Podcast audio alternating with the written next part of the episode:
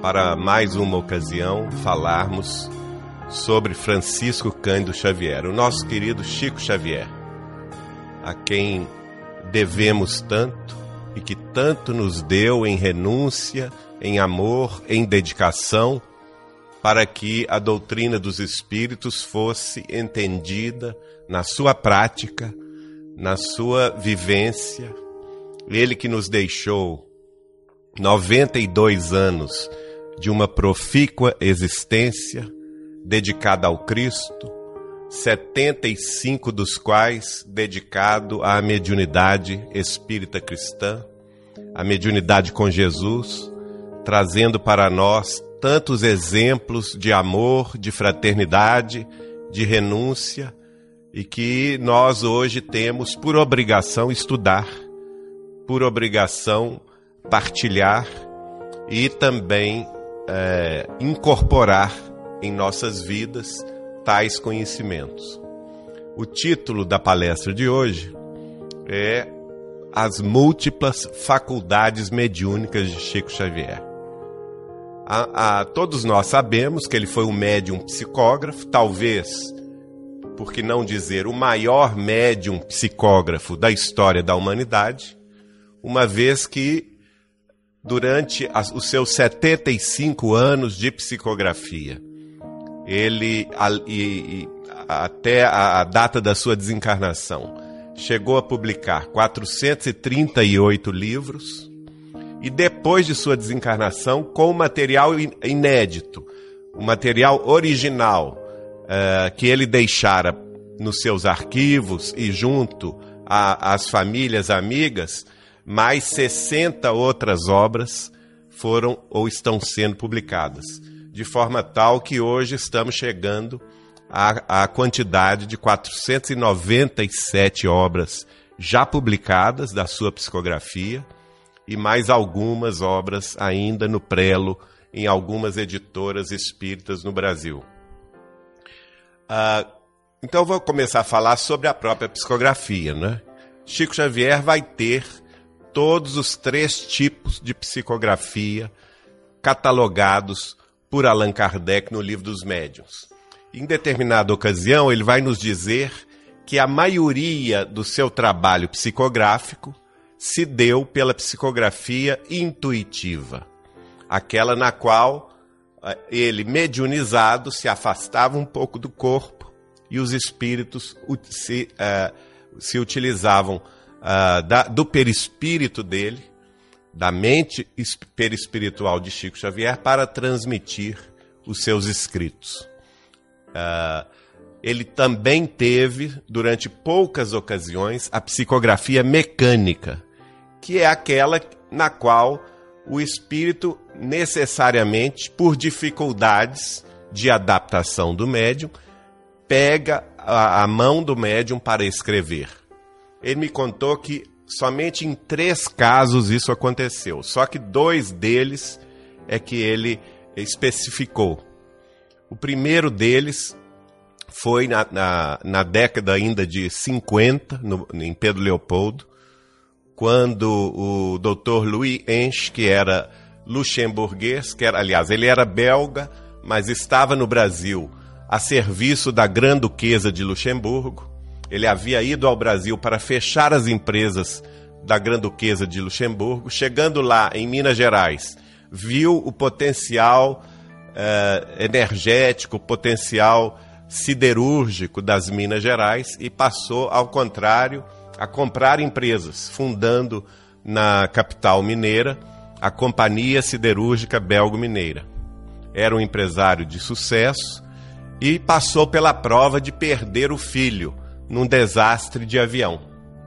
Minha tia-avó, que o conhecia, levou para ser consolado por Chico Xavier, e Chico Xavier, em Pedro Leopoldo, recebe as mensagens do avô de Dr. Louis Enche, que era luxemburguês, e, segundo nós temos os informes, as mensagens todas foram grafadas na, no luxemburguês clássico, que nem o próprio Dr. Luiz Enche falava né? mostrando aí a fidelidade mediúnica de Chico Xavier nessa questão E o avô dele veio dar notícias do filho que havia partido consolar esta pessoa. Nesta ocasião, Chico então me explica que, pelo fato de nas outras encarnações ele nunca ter tido contato com a língua luxemburguesa, foi necessário que o espírito tomasse a mão dele e escrevesse. A outra, uh, outro exemplo que ele nos contou foi quando o jovem Augusto César Neto, um jovem que residia na Baixada Santista, no estado de São Paulo, no Brasil, e morreu, desencarnou, uh, afogado no mar de Santos. E ele, por ser jovem, falava uma gíria, não é? Falava uma, uma, uma maneira de, de se expressar muito própria da Baixada Santista no Brasil. E, obviamente, Chico Xavier em Uberaba, não é? Distante aí é, quase é, 700 quilômetros de Santos, não poderia ter conhecimento desse linguajar. Então, as primeiras mensagens de Augusto César Neto para sua mãe, Dona Yolanda César, foram também nessa modalidade da psicografia mecânica, ou seja, o espírito pegar o braço do médium para escrever. E também sabemos que ele teve a, a, a psicografia mista, não é que envolve, a, é, também chamada de semimecânica, que envolve a intuitiva e a mecânica. Bom, nós sabemos da história dele que desde muito cedo ele tinha a mediunidade da clarividência.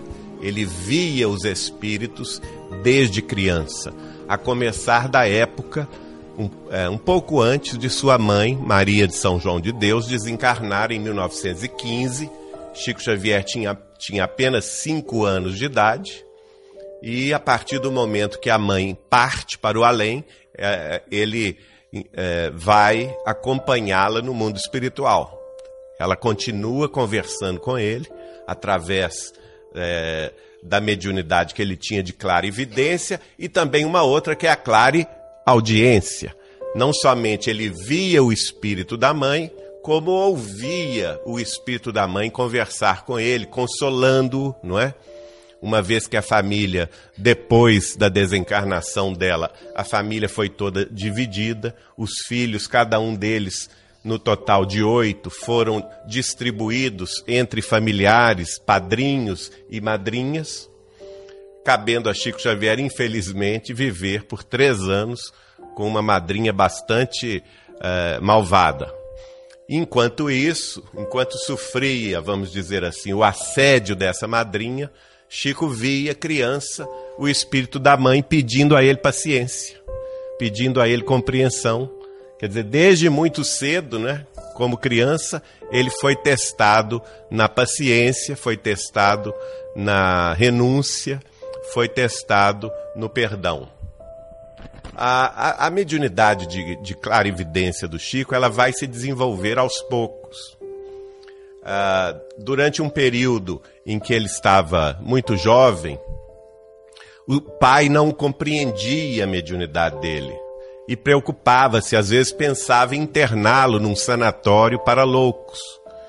E, mas como o Chico era muito amigo do padre da cidade, padre Sebastião Escarzelo, o, o padre Escarzelo recomendou a ele: Não, meu filho, eu vou te empregar numa fábrica de tecidos, eu tenho amizades lá dentro, vou conseguir um emprego, porque uma vez que você esteja trabalhando e contribuindo com seu pai monetariamente para o sustento da família, ele não vai ter coragem de te internar, não é? E assim foi feito desde muito cedo. Chico começou a trabalhar, chegou a ter três empregos durante o dia, não é? além dos estudos.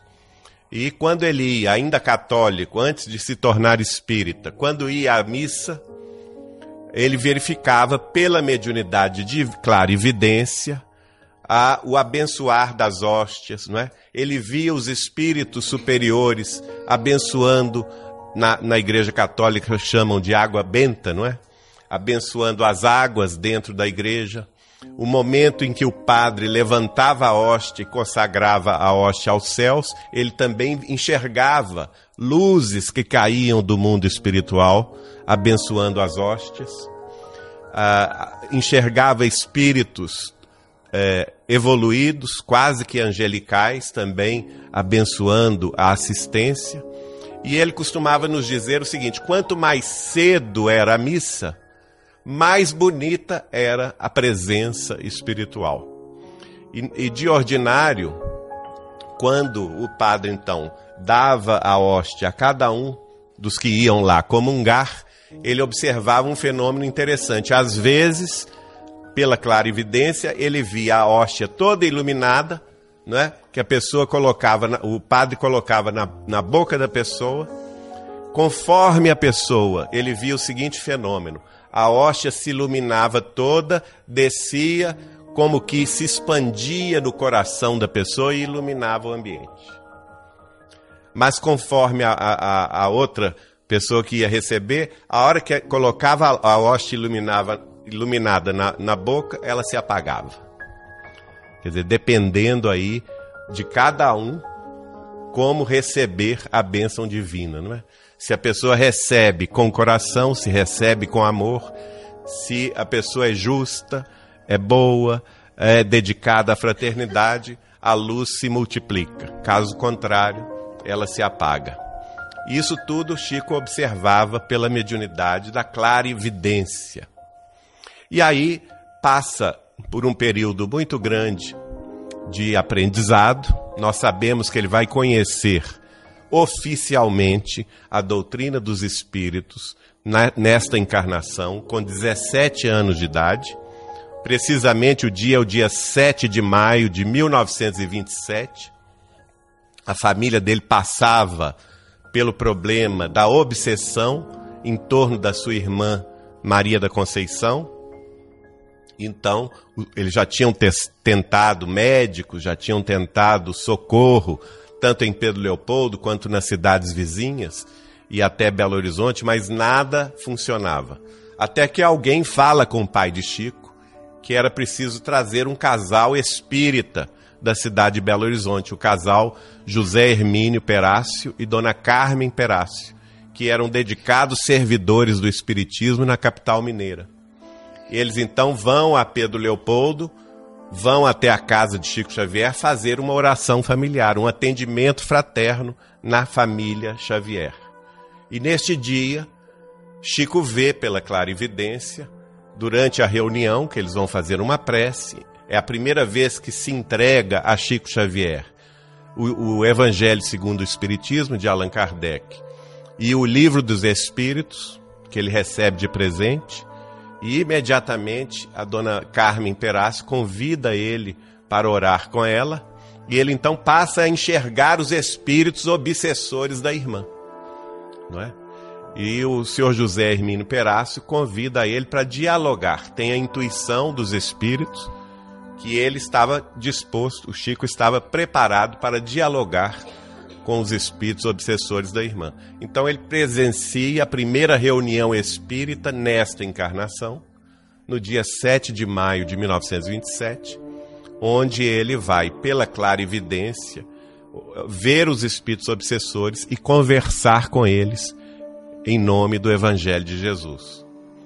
A partir daí, dois meses depois, ele já plenamente convencido da sua capacidade de servir a Jesus pelo Espiritismo, conversa com o padre Sebastião Escarzelo, pede licença a ele e a, ele sai da Igreja Católica, onde frequentava regularmente as missas e também a tarefa da catequese infantil é, e passa então a trabalhar no Espiritismo, fundando no dia 8 de julho de 1927 o Centro Espírita Luiz Gonzaga de Pedro Leopoldo, que até hoje lá funciona.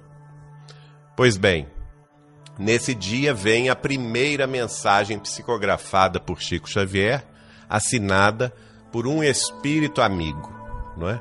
E nessa, nessa reunião estavam também presentes o casal de Belo Horizonte, Dona Carmen Perácio e José Hermínio Perácio. E Dona Carmen vê, ela foi entrevistada pelo nosso amigo Martins Peralva, e essa entrevista foi publicada no nosso livro Chico Xavier Mandato de Amor, tem alguns exemplares aí. onde ela vai relatar que no dia ela viu, ela, ela tinha, era médium também, né? E viu pela, pela clarividência em cima daquele jovem rapaz de 17 anos de idade, que era Chico Xavier, uma chuva de livros. Ela não entendeu o que ela estava vendo, mas viu uma chuva de livros na cabeça de Chico. Então teve a intuição de pegar o papel e o lápis e entregar a ele. Não, olha, eu estou, eu estou tendo uma visão espiritual aqui, certamente mentalizada pelos benfeitores da vida maior, e então, quem sabe você escreve alguma coisa. E assim que Chico Xavier começou a sua tarefa de psicografia, neste cenário bastante bucólico né, da cidade de Pedro Leopoldo, nas, no, no, dia que fundou o Centro Espírita Luiz Gonzaga. A, a partir daí, a sua mãe, que havia desencarnado em 1915, e depois que ele, a, a, o pai dele se casou de novo com Dona Cidália Batista, a, a mãe de Chico passou a não aparecer mais para ele. Mas a partir do momento em que ele começou a tarefa da psicografia, a Dona Maria de São João de Deus, mãe dele, voltou novamente, depois de alguns anos de ausência, a aparecer para ele, a conversar com ele, dialogar com ele, ou seja, ele vai ter aí, a, a, em função, a mediunidade clarividência e clareaudiência, e ela passa a escrever uh, mensagens contando para ele como foi a desencarnação dela, como que ela chegou no mundo espiritual, que é o livro que vai ser o segundo da, a ser publicado da lavra psicográfica de Chico Xavier, chamado Cartas de uma Morta. Um livro extraordinário que tem muitos detalhes que até hoje nos assombram, não é? Bom, ele, Chico, sempre teve, esteve muito dedicado à psicografia, tendo em vista que seu guia espiritual, Emmanuel, que vai aparecer para ele somente em 1931, em maio de 31, é, o guia espiritual de Chico sempre o orientou no sentido de que ele focalizasse as suas energias mediúnicas na psicografia, porque a psicografia ela está destinada ao formar livros, está destinada ao esclarecimento que, que, que vai além fronteiras, né? que o livro ele vai além fronteiras, ele, ele, ele transpõe as barreiras e pode ser traduzido em vários idiomas e a mensagem pode chegar no momento de consolação, no momento de necessidade ou mesmo de esclarecimento da pessoa que está a ler aquela mensagem. Então ele foi muito disciplinado nesta questão, mas ele tinha na sua capacidade mediúnica todas as outras mediunidades. Como eu falei aqui, inicialmente, desde muito cedo, ele tinha clarividência e a clareaudiência, não é? Mais tarde, eu, eu vim a conhecê-lo no dia 14 de outubro de 1981. E a partir daí desenvolvemos uma grande amizade, tendo em vista não somente a minha família materna, que era também natural de Pedro Leopoldo, Uh, minha avó foi colega dele no grupo escolar, Carmen Machado dos Santos, como também minha primeira esposa, o, o, irmão dela residia com Chico em Uberaba e fazia a diagramação de todos os livros do Chico, que é o Vivaldo da Cunha Borges, que desencarnou ano passado.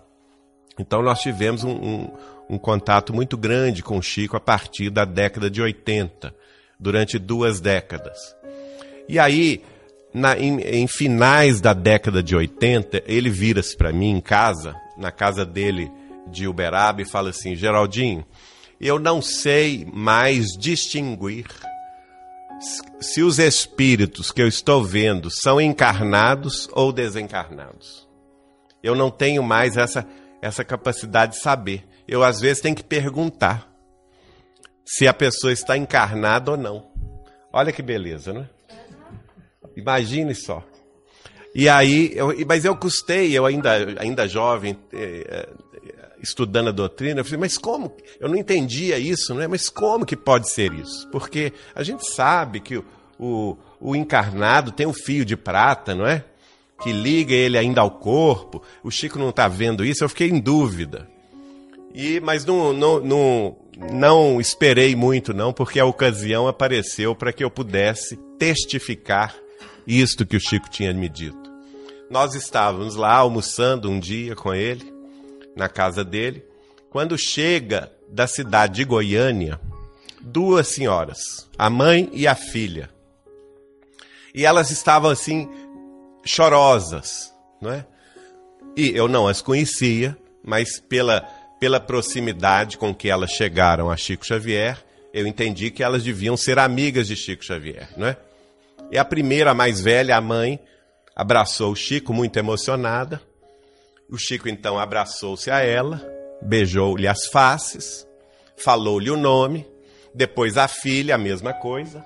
O Chico abraçou-se à filha, falou-lhe também o nome, e aí ele faz o gesto de abraçar uma terceira. E falou o nome da terceira, mas que ninguém via, né? É, ninguém estava vendo a terceira. E a gente ficou todo mundo muito espantado, mas ele estava natural. Para ele aquilo era natural. Quando ele falou o nome da terceira que ele abraçava e a gente só viu o ar, não é? O ar do Chico abraçando o ar. Aí que as duas senhoras choraram. Aí que elas choraram com força. E o Chico ficou espantado com, com a emoção delas e perguntou a, eles, a elas assim: Mas o que, que está acontecendo? Aí a mais nova falou com ele assim: Chico, mas é vovó. E o Chico respondeu para elas assim: Eu sei, ela veio com vocês. Não é? Aí a, a, a, neta explica: Chico, mas vovó desencarnou tem 30 dias. Aí o espanto dele, né? Não me diga! Mas ela está aqui tão bem com, com vocês que eu pensei que ela, que ela estivesse entre nós, não é? Olha que coisa curiosa, né? A capacidade espiritual desse homem que via os espíritos na, na terra e no além com, sem distinção. Né? E aí eu pude entender a, a, a afirmativa. Desculpe. Estou finalizando uma gripe. É, então a gente, a gente viu assim, em loco, né? a, a questão da mediunidade dele nesse sentido. É, é, é interessante que no final da vida, é, lá na, na, na, casa dele de Uberaba, ele tinha, ele tinha o hábito de descansar durante a tarde, algumas horas, porque o Chico não dormia, viu gente? Ele dormia, para ser sincero, de 5 horas da manhã às 6 da manhã, uma hora por dia. O resto ele estava sempre trabalhando. Então, quando chegava depois do almoço, às vezes ele descansava mais uma hora, ou mais uma hora e meia. E aí ele colocou, e é, a gente ficou sabendo que durante o período da tarde, os espíritos desencarnados iam se consultar com ele. Então ele mandou, ele mandou fazer uma plaqueta para pôr no quarto dele, porque tinha dois quartos, o quarto dele de dormir e o quarto dele de descansar, que era mais próximo da sala de, de almoço. É? Então, no quarto dele, ele pôs uma plaqueta assim: é, é, Senhores Espíritos, durante as horas tais e tais, eu estou no quarto ao lado. Favor se dirigir lá. Né? Essa era a rotina de Chico Xavier. Né? Durante, durante o seu sono físico, seu descanso, ele ficava conversando com os espíritos. Quer dizer, o homem não, deix, não deixava um segundo sequer à toa, não é? Estava sempre fazendo alguma coisa útil em favor dos espíritos encarnados, que éramos nós, e dos desencarnados, que estavam também necessitados de apoio e atenção. Pois bem, uma outra, um outro tipo de mediunidade é, muito interessante de Chico Xavier era a mediunidade da psicometria. A psicometria, como vocês sabem, é a capacidade que o, o médium tem, uma, o potencial mediúnico da personalidade humana, em que ela é capaz de, pelo toque, por exemplo, pegar um livro aqui que pertenceu a outra pessoa e pelo toque, ela conhecer a vida dessa pessoa ou ler os pensamentos da pessoa que era dona desse livro, não é? E assim sucessivamente, um objeto, uma roupa, uma, uma lembrança, e assim sucessivamente. Nós tivemos algumas ocasiões, várias, aliás, ocasiões de testificar a psicometria de Chico Xavier, que era extraordinária. Extraordinária. Uh, ele tinha o hábito de todos os domingos. Esse, era o lazer semanal de Chico Xavier, viu, gente? Todos os domingos ele se sentava às sete horas da manhã na sua mesa de almoço de, e, e jantar e ficava o dia inteirinho respondendo cartas. Naquele tempo não tinha internet ainda, né? Se tivesse, ele estava na internet. Mas ele, ele fazia questão de responder cartas, escrevendo manualmente as respostas, ou então, quando, quando o volume era muito grande, e isso era muito comum, ele chegava às vezes a receber duas mil cartas por, em uma semana, provenientes do Brasil inteiro. Então, as senhoras de Uberaba separavam caixinhas de mensagens avulsas, que elas delicadamente envelopavam e ofereciam ao Chico aquelas caixinhas. Mas ele fazia questão de subscritar cada uma dessas caixinhas que ele mandava para o Brasil inteiro, até para, para o exterior. E quando eu lá estava, em Uberaba, ele me convidava para auxiliá-lo. essa tarefa começava às sete da manhã e até uma hora da manhã do outro dia. Ficávamos ali quase que 18 horas trabalhando nessa tarefa de resposta aos consulentes. E aí a gente observava, primeiro, uma memória que, como eu nunca vi na minha vida. Ele tinha uma caderneta comprida, é, preta, assim, bem grossa, onde tinha todos os endereços dos amigos, amigos do Brasil e amigos do exterior. Estavam lá na letrinha dele o endereço de todos, o endereçamento postal, a cidade, tudo. E ele me pedia, ele me dava a caderneta para que eu pudesse auxiliá-lo. Só que eu não fazia absolutamente nada. Porque ele primeiro ele escrevia o endereçamento. Ele fazia questão de escrever o endereçamento postal, fulana de tal, rua tal, número tal, não é? é o, o, CEP, aqui eu não sei em Portugal como falo, código postal, lá é o CEP. Então ele colocava tudo. Depois que ele escrevia, aí ele me perguntava, Geraldinho, confere aí. E ele falava, e eu lia lá na, na caderneta, ele acertava até o código postal, sem errar um número sequer de dezenas e dezenas de pessoas durante o domingo. Que memória é essa? Extraordinária, né? E aí havia um fenômeno de psicometria que muito me encantava, porque como as pessoas iam atrás dele, cheias de, de dúvidas, às vezes sofrendo muito, entregavam a ele cartas, né, que ele ia colocando nos bolsos do paletó. O paletó dele ficava desse tamanho, de tanta carta que ele ele colocava nos bolsos do lado de dentro e do lado de fora. Além disso, a, a caixa postal 56, que era o endereço dele de Uberaba, a, o correio recebia naturalmente dezenas, centenas de cartas todas as semanas. Então entregavam a ele aquela caixa de cartas. Então ele pegava uma carta fechada ainda e ficava assim e passava a mão assim na carta passava a mão, quase que sentindo aquela carta. E falava conosco assim: que coitada de Dona Fulana, Geraldinho. Tá acontecendo isso, isso, assim, assim com ela. O filho entrou nas drogas, ou o marido abandonou, ou, ou, ou a família está em dificuldades financeiras, ou a mãe está doente. Aí começava a descrever o drama. E eu falava assim com ele: Mas Chico, isso é a carta que o senhor está na mão? Ele falou assim: É. Mas o senhor nem abriu ela ainda. Como é que o senhor sabe o que está acontecendo? Aí ele falava assim, por humildade, obviamente, ele falava assim: Olha, eu não sei o que acontece comigo. Mas quando eu toco na carta, eu consigo penetrar o pensamento dela quando ela estava escrevendo a carta. Eu vejo ela chorando, pedindo auxílio dos amigos espirituais. Quer dizer, ele entrava na onda mental da, da, do consulente, né?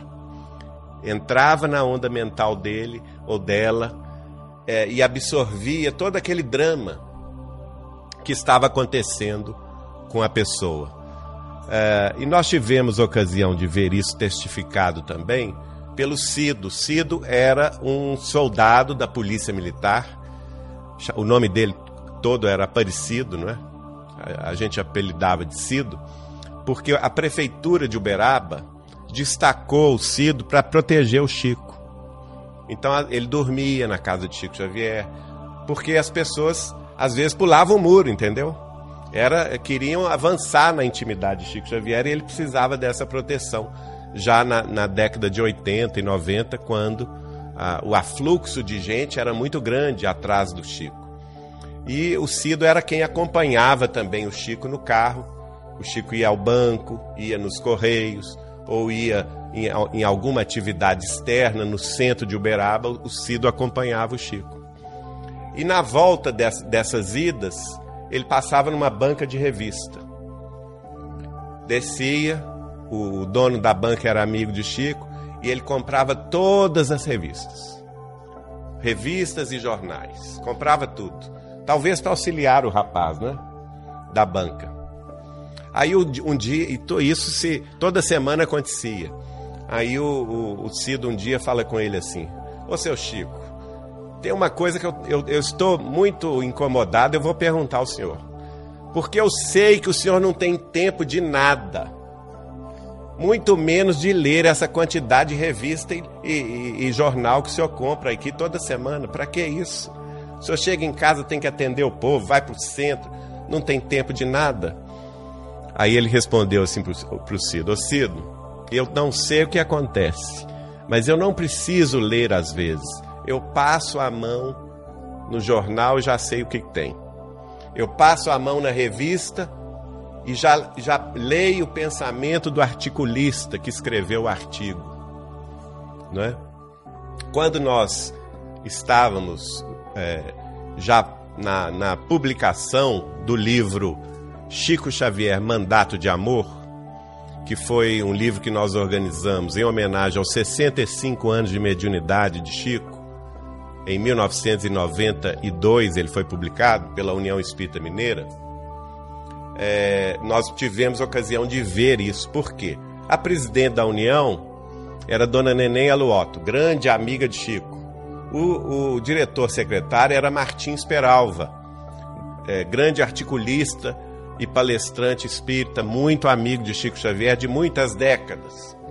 E eles queriam, eu sugeria, sugeria a eles, na época eu participava da diretoria da União, e eu sugeria a eles fazermos esta homenagem ao Chico, é, pegando as psicografias que ele havia feito na décadas de 30, 40 e 50 na cidade de Belo Horizonte, que até então estavam inéditas em termos editoriais, em termos de livros. E aí aconteceu que eles me, me deram essa incumbência, eu, eu me desincumbi desse, desse objetivo só que eles me pediram, especialmente Dona Neném, me pediu que eu guardasse segredo e não contasse nada para o Chico, que ela queria fazer segredo para o Chico. Isso era a mesma coisa que era impossível fazer segredo com o Chico. Era impossível. Mas nós, eu cumpri o objetivo, não falei nada com ele. Não é? Aí aconteceram dois, dois fatos que eu acho muito curiosos. Um deles é o seguinte: a Célia Maria de Oliveira Soares, que trabalha conosco até hoje na editora Vinha de Luz, da casa de Chico Xavier de Pedro Leopoldo, ela fez a diagramação desse livro. Em determinado momento, ela chega para mim e fala assim: Geraldo, eu não sei, nós estamos com problema na diagramação, porque ela, ela queria fazer a coisa muito perfeita e não queria, por exemplo, separar a mensagem de uma página a outra, né? E de, de forma tal que eu faço a, a, a diagramação do livro e está sobrando sempre uma página em branco. E, e, nós não temos mais o que colocar nessa página em branco. Aí eu, eu falei com ela: não, não se incomode, não, que a gente acha alguma coisa. Logo em seguida eu vou ao Uberaba. Vou estar com Chico. Lá vem o Chico arrastando assim a, a, o pé, não é? Com o envelope debaixo do braço. E isso é para ele não sabia de nada, hein? Envelope debaixo do braço, endereçado a mim. Aí ele me entrega o envelope. Eu olho assim, endereçado a mim, uai, Chico, mas por que que você escreveu para mim? Eu tô aqui, podia ter falado, né? Aí ele disse: assim, Não, isso aí é o seguinte, Geraldinho, é uma mensagem inédita do Espírito de Augusto dos Anjos para o caso de você utilizar numa página em, em branco qualquer.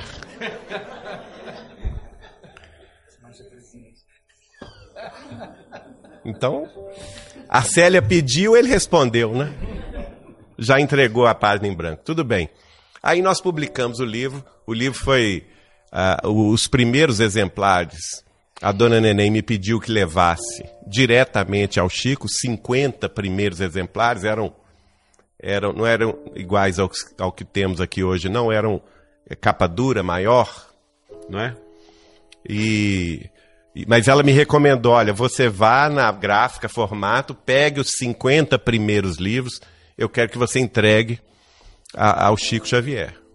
Mas eu vou te pedir uma coisa: eu sei que você está curioso de ver o livro, porque você foi organizador, mas eu, eu quero que o Chico seja o primeiro a ver o livro.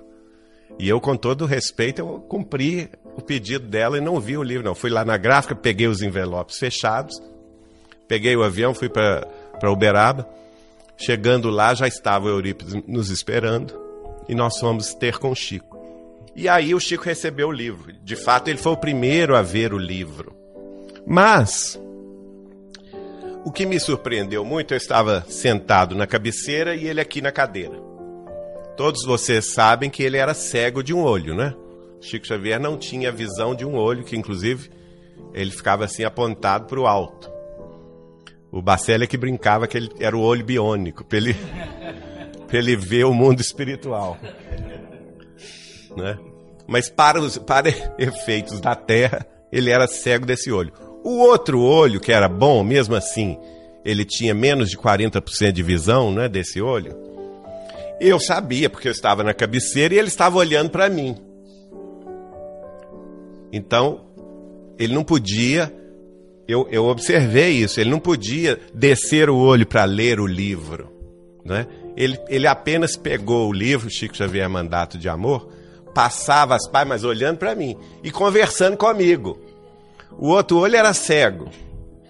E ele passava a mão na página e falava assim comigo: Mas que beleza, Geraldinho. O pessoal de Boa Esperança acertou no jogral. E eu assim espantado, né? Como assim, não é?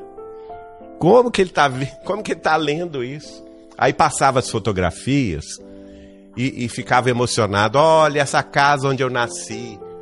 Eu nasci aqui, debaixo desse, na, na, nessa janela onde tem o poste, né? Eu nasci aqui. E por aí ele foi falando detalhes do livro que, para todos os efeitos, ele não, não sabia nada, né? Então a capacidade psicométrica dele e extraordinária que aconteceu. Houve um outro fato de psicometria muito interessante, porque o Chico era amigo de minha tia-avó. Minha tia-avó Nair residia em São Paulo. Nair Machado Pascoal e o marido dela, Silvio do Couto Pascoal. E eles tinham grande amizade com o casal Dona Yolanda Ansará e Dr. Camilo Ansará. Dr. Camilo não era espírita, mas Dona Yolanda era. Eles eram senhores de muitas posses e não tinham filhos, então eles, eles dedicavam o dinheiro deles a favor da caridade. Residiam na Avenida Brasil, em São Paulo, e eles tinham um piano que havia pertencido a Marie-Louise de Napoleão Bonaparte, que depois pertenceu a George Sand, que foi companheira de Chopin, e tem toda uma história, desculpa, tem toda uma história aqui na Europa, não é? Que ele vai parar na da França, ele vai para a Bavária, em Munique, depois vai para São Petersburgo, na Rússia, depois ele vai para Londres, é, para um, um lord inglês, depois vem a, a, Segunda Guerra Mundial, ele cai Aliás, nesse período ele passa da, da, depois de Napoleão, ele passa a ser do tesouro da, da França, depois de Jorge Sand, depois vai para Bavária, depois vai para São Petersburgo, aí tem a Revolução Comunista Russa, ele passa a pertencer ao tesouro da Rússia, vem a Segunda Guerra Mundial, ele é leiloado e, e passa a pertencer a um lord inglês,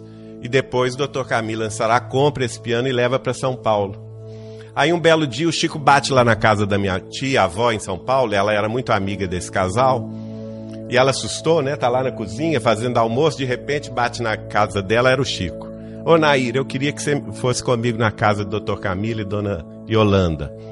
Eu quero conhecer o piano. Chico, nós temos que avisar. Não, não avisa não, vamos chegar de surpresa. E assim foi, eles foram para a Avenida Brasil, chegaram lá e mostraram o piano ao Chico. Em detalhe, nessa época o Dr. Camilo era agnóstico, não acreditava em nada.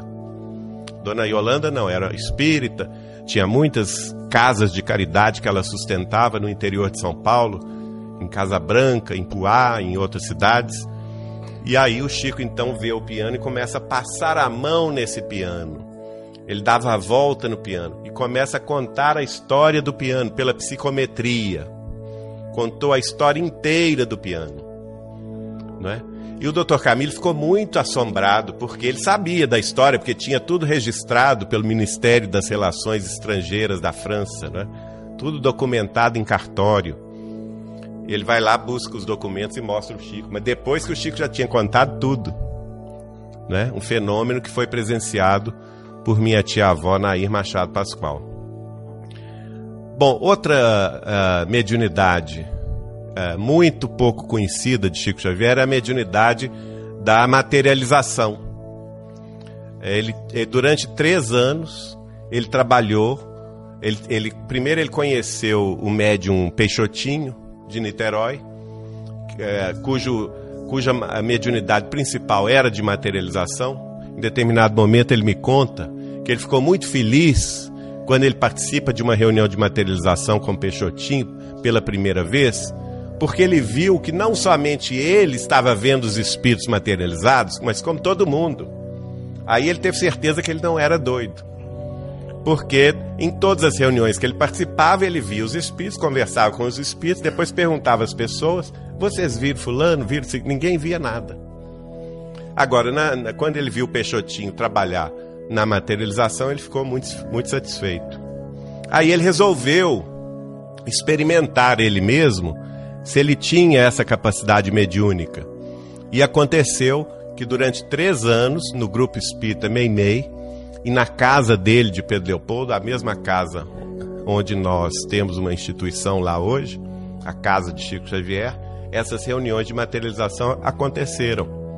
E os espíritos se materializavam plenamente luminosos.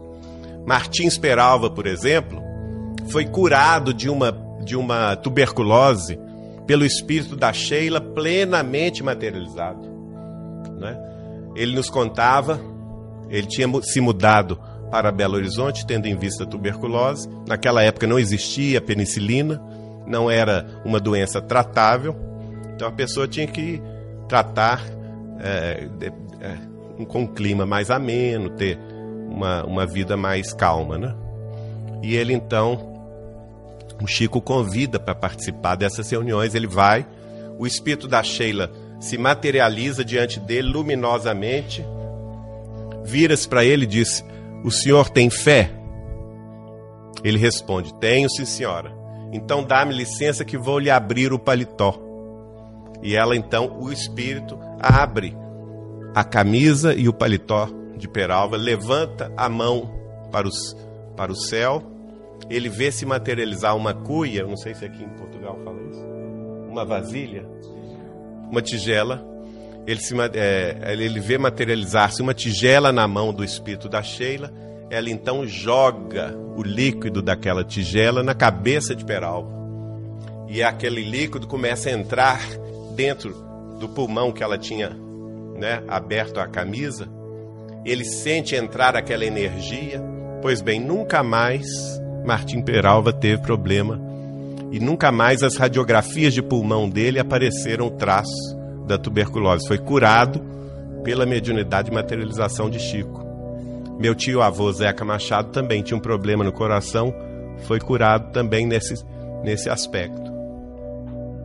E essa materialização terminou depois de três anos. E o último espírito a materializar-se, nós temos dois relatos aí no livro Chico Xavier Mandato de Amor: um relato do próprio Peralva, que estava presente, e o relato do Arnaldo Rocha, que também estava presente. O último espírito a materializar-se foi o Emmanuel. Segundo eles, dois metros de altura, mal passava na porta, porque o Chico ficava lá na, na cama, não é?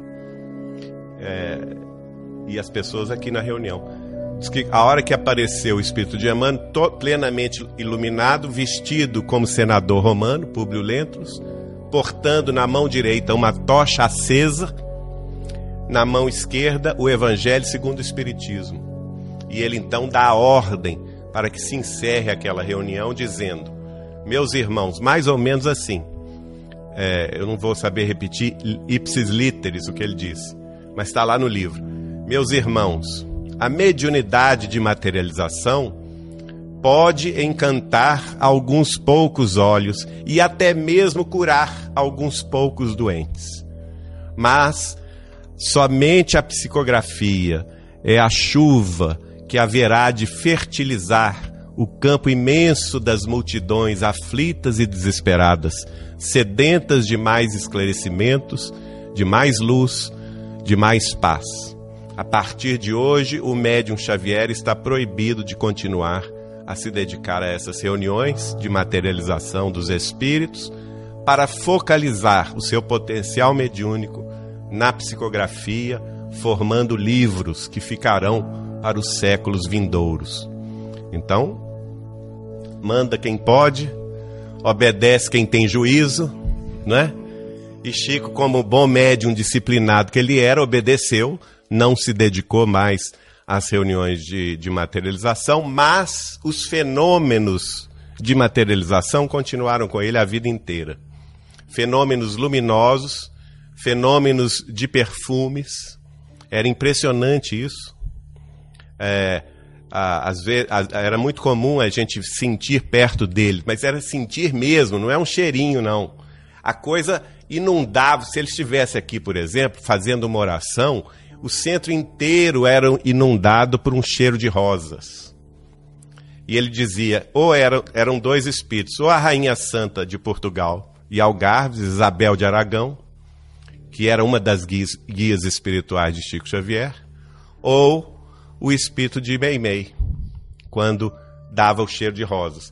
Quando era cheiro de éter, ele falava que era o espírito de Sheila, não é? Que era enfermeira, foi, na última encarnação foi enfermeira na Alemanha, na, durante a Segunda Grande Guerra Mundial. E o, o, aquilo, aquilo se impregnava, não é?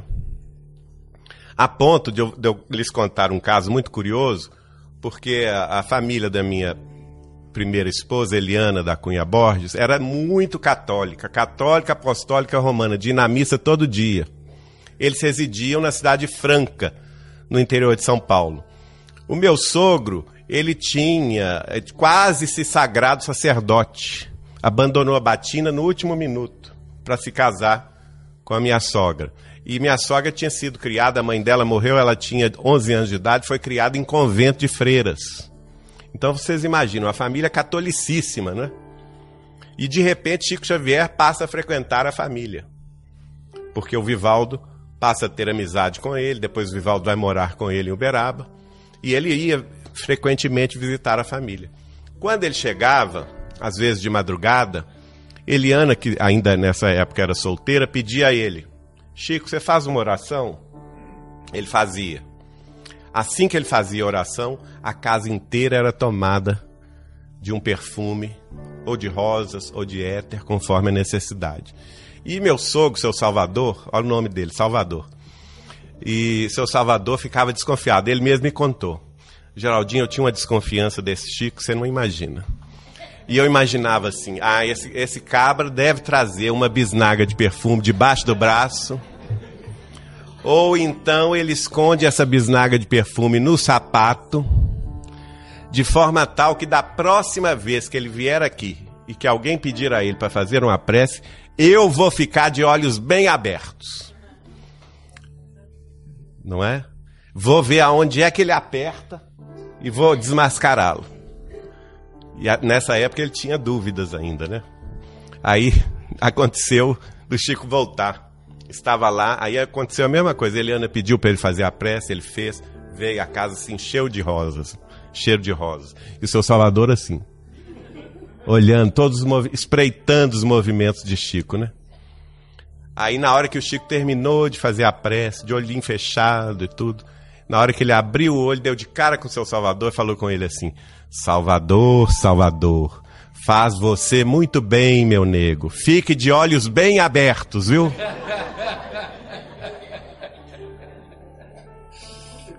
É uma coisa, o pro, o pro, é, nós tínhamos um problema muito sério de ficar perto de Chico Xavier, porque ele lia o pensamento da gente. E nós pensamos muitas vezes bobagem, não é? E com ele, não era fácil, não, porque ele te respondia. Ele contava um caso que você vestia a carapuça e ainda dava o laço. Não é? é a gente não, é, a gente não aguentava ficar muito tempo perto dele, não. Ele lia a nossa alma. Era um, era um problema sério. Como aconteceu com seu Salvador, né? E aí também nesse fenômeno de, de, de materialização ocorria, por exemplo, a fluidificação das águas a gente de princípio pedia a ele para fluidificar. Depois a gente descobriu que não precisava nem pedir. A gente chegava, passar antes de chegar para a casa dele, a gente se hospedava lá com ele, passávamos num, numa venda, comprávamos ou numa farmácia água, água mineral fechada que a gente comprava. Então isso aí não tem não tem é, tergiversação. Era o testemunho meu pessoal aqui. A gente comprava litro, dois, três litros de água mineral. Chegava lá, colocava em cima da geladeira do Chico. Daí um pouquinho, e ficávamos ali conversando com ele, né? Ficávamos ali conversando, conversando. Daí um pouquinho a gente olhava para a água, a água estava branca.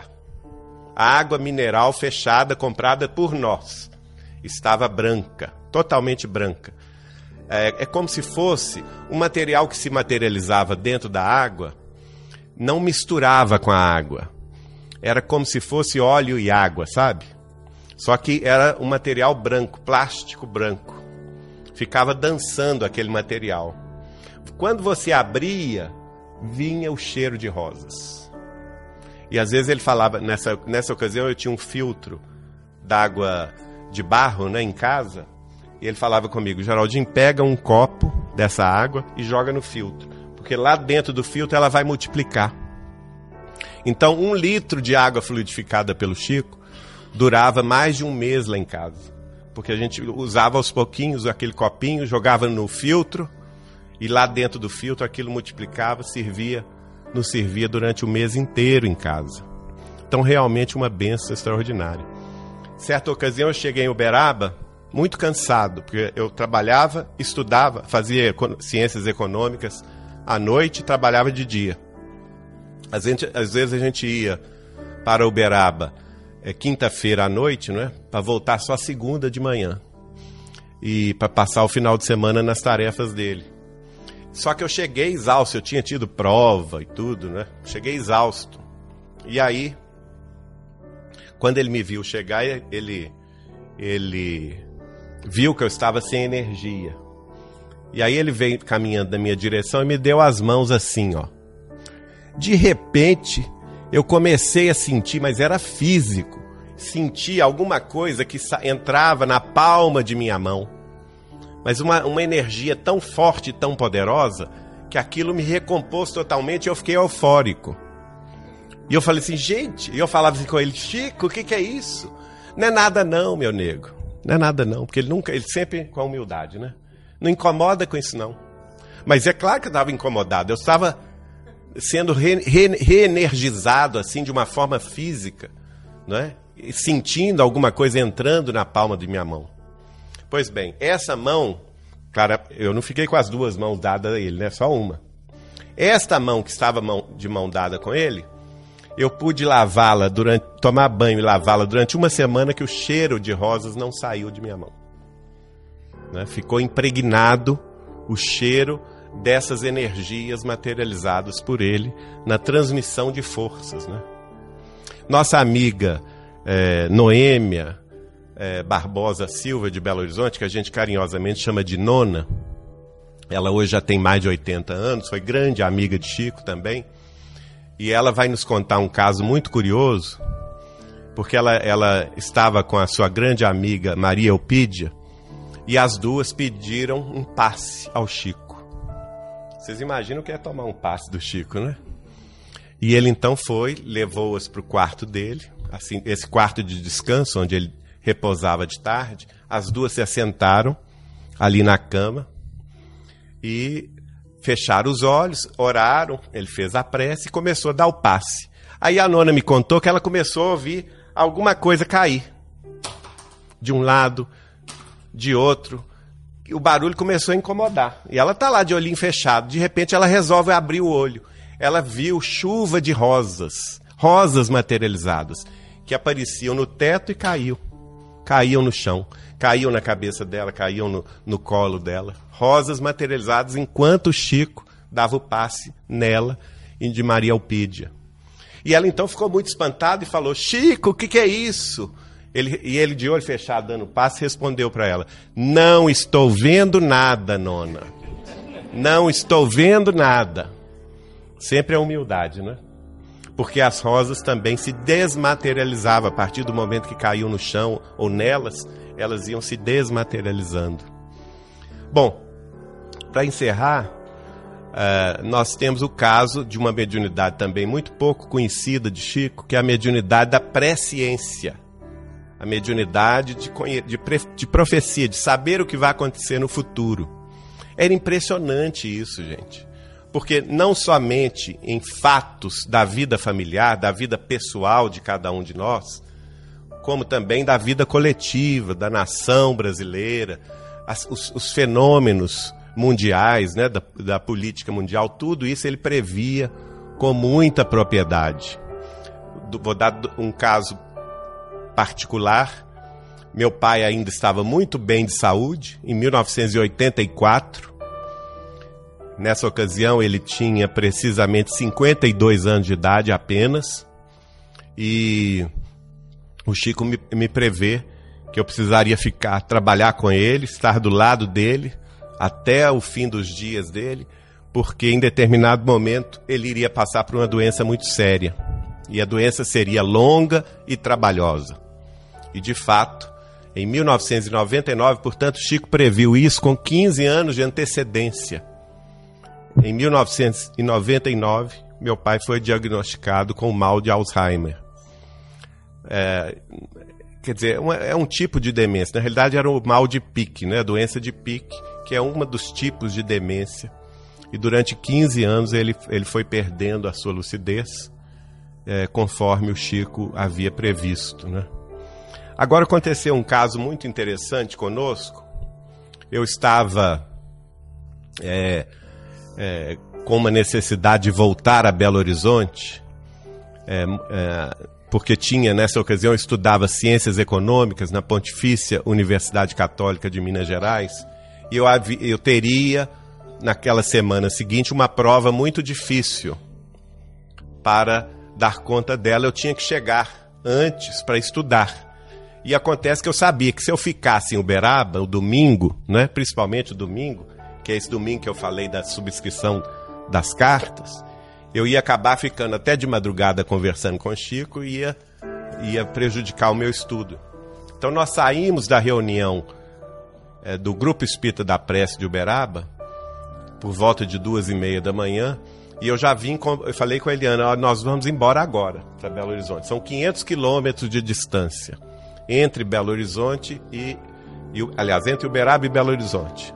A volta, como é de, era de noite, de madrugada, não tem trânsito, eu pensei, em cinco horas, tranquilo, a gente faz o percurso. E de manhã cedo, no domingo, eu já estou em Belo Horizonte vou ter condição de estudar. Então fomos, fomos para a casa do Chico, tomamos ali um lanche, então dei a notícia a ele, eu vou embora. E ele então, não, você não vai. Essa hora você não vai. Tá muito tarde, não é hora apropriada de viajar, só que eu era mais teimoso do que ele. E eu falava, não, Chico, eu preciso ir, porque eu me conheço. Se eu ficar aqui, eu vou ficar no papo amanhã com você e eu vou perder a minha prova. Eu vou embora. Tanto eu insisti que ele falou comigo assim: então tá, então está bem. Você vai, mas mais ou menos quando você estiver começando a descer a Serra das Alterosas, mais ou menos na entrada na entrada da, da, da cidade de Campos Altos, assim à direita, você vai ver um homem no meio da estrada, vestido como se fosse guarda da Polícia Militar Rodoviária Federal. Não pare porque é coisa ruim. Não precisa dizer que quando Chico falou isso, a Eliana já começou a chorar, né? As mulheres são mais sensíveis. E ela começou a achar, ah, então nós não vamos. Não, não, vamos sim. Porque se o Chico está falando, eu, aí, aí entra o comércio, né? Eu falei com o Chico, se o Chico está falando é porque ele vai rezar para nós, né, Chico? Você reza para nós. A gente tem que trocar, pedir aí uma ajuda, né? Você reza para nós? Ele disse, não, eu rezo, meu filho. Pode, pode ir tranquilo que eu rezo. Então tá bem. Então nós fomos, saímos, despedimos o Chico, pegamos o carro, eu e ela e fomos, voltando para Belo Horizonte. Só que esse ponto da estrada é mais ou menos de, mais de duas horas de Uberaba. Entende? E a gente vai conversando, gente, já tinha até esquecido do assunto. Já tinha até. Ah, um detalhe. Antes, quando ele falou isso, ele estava sentadinho na cadeira, ele se levantou e falou assim: não pare porque é coisa ruim. E antes ele falou assim: o homem no meio da, da estrada vai estar assim. Aí ele se levantou e fez o gesto três vezes fazendo assim, né? representando o homem que eu iria de ver ali no meio da estrada. E aí, de fato, aconteceu exatamente assim. Quando eu vou chegando, eu vejo a placa de Campos Altos, aí eu me lembrei, né? Campos Altos a 5 quilômetros, a entrada. Aí, puxa vida, aí eu lembrei do caso. Eu já tinha até esquecido. E de repente, a hora que chega, começa a descer assim, é uma é uma a descida da serra, né? Tem uma, uma virada assim. Eu vejo o danado do homem lá no, no meio. Eliana chora de novo, né? E o homem fazia exatamente o gesto que Chico Xavier, algumas horas antes, tinha feito, né? Fazendo assim, três vezes no meio da estrada. Eu fingi que ia encostar o carro na, na no acostamento, para ele sair do meio da estrada. Quando ele saiu do meio da estrada, eu pisei no, no acelerador e fui embora. Como que o Chico podia saber isso? Né? Isto é uma mediunidade pré-ciência, que está lá no capítulo 16, a teoria da pré-ciência. Está no capítulo 16 de Allan Kardec do livro A Gênese. Não é? Allan Kardec, o codificador da doutrina, dedica um capítulo inteiro da Gênese para elaborar ele mesmo a teoria da presciência, que em outras religiões são chamadas de mediunidade e profecia, né? E assim também ele vai profetizar coisas que aconteceram no Brasil, né? Aconteceram é, coisas que, por exemplo, a descoberta do petróleo no pré-sal, que é, é, ele falou conosco e sinceramente eu vou dizer a vocês que na época que ele falou eu não acreditei, achei que ele estava variando da cabeça. Porque nessa época o Brasil importava 99% do petróleo consumido. Tinha que importar petróleo da Arábia Saudita, do Iraque e do Irã. Não, não havia quase petróleo no Brasil, a não ser no recôncavo, recôncavo baiano ou então no, no, estado de Sergipe. E ele então, numa, numa noite, fala conosco assim: ah, mas o Brasil vai descobrir tanto petróleo 2 mil metros, 3 mil metros abaixo do solo marítimo, na, na, na bacia de Santos, na bacia do Rio de Janeiro. Imaginem só, o, o, o Atlântico no Brasil é profundo, é cerca de 3 quilômetros de profundidade para atingir o leito.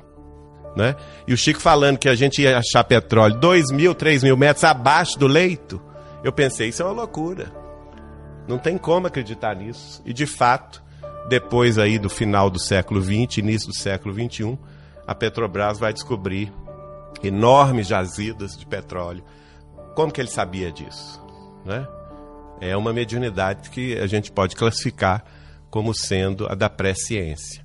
Enfim, é, o nosso recado é nesse sentido, né? Esse homem extraordinário que nós tivemos durante 92 anos de sua vida, entre 1910 e 2002 no Brasil, um homem que, é, sem dúvida nenhuma, cada dia que passa, eu tenho certeza absoluta que ele foi um dos apóstolos do Cristo que retornou para nos dar testemunho da verdade, para nos dar testemunho do próprio Jesus, não é? é porque mediunidade como esta não encontramos em parte alguma, né? desde a época do Cristo até hoje. É, além disso, a, a humildade com que ele sempre se portou, sempre se considerando o último dos mortais, né? jamais pedindo destaque para si, em qualquer posto, sempre atribuindo aos espíritos a obra que era realizada, mas nós sabemos que não era assim. Né? Nós sabemos que Chico Xavier emprestava espiritualidade para os espíritos que escreviam através dele. Essa é a grande verdade. E por humildade ele, ele sempre hipotecava tudo a, aos espíritos. Colocava tudo como sendo obra dos espíritos. Mas se não fosse ele, a coerência moral dele, a coerência na vivência cristã que ele demonstrou em cada detalhe, em cada atendimento fraterno. E olha que eram muitos, eram milhares de pessoas que o buscavam todas as semanas, né? Quando eu o conheci, ele tinha duas reuniões públicas semanais de amparo uh, fraternal e de psicografia e uma reunião pública semanal também de distribuição de alimentos, de roupas, de remédios, de brinquedos para os mais necessitados. Então, três reuniões públicas. Mas quem me antecedeu no conhecimento com ele, em Pedro Leopoldo, por exemplo, já eram quatro reuniões públicas semanais em que ele recebia a multidão. Não é? E não tinha barreiras com Chico. Chico abraçava todo mundo, não importando a religião, não importando a crença, se a pessoa era ateia ou não, se a pessoa conhecia o Espiritismo ou não, não importava se a, a, a cor da pessoa, a, a, posição social, podia ser um ator global, como ser o, o faxineiro mais humilde, ele tratava exatamente da mesma forma a pessoa, com o mesmo carinho, o mesmo amor e a mesma benevolência. A benevolência e o amor que nos lembram nosso Senhor Jesus Cristo, o divino amigo, o divino iluminado de nossas almas, governador espiritual desta terra, a quem nós desejamos que abençoe cada um de vocês, seus lares, suas famílias, esta cidade querida do Porto e esta casa que é de amor. Muito obrigado.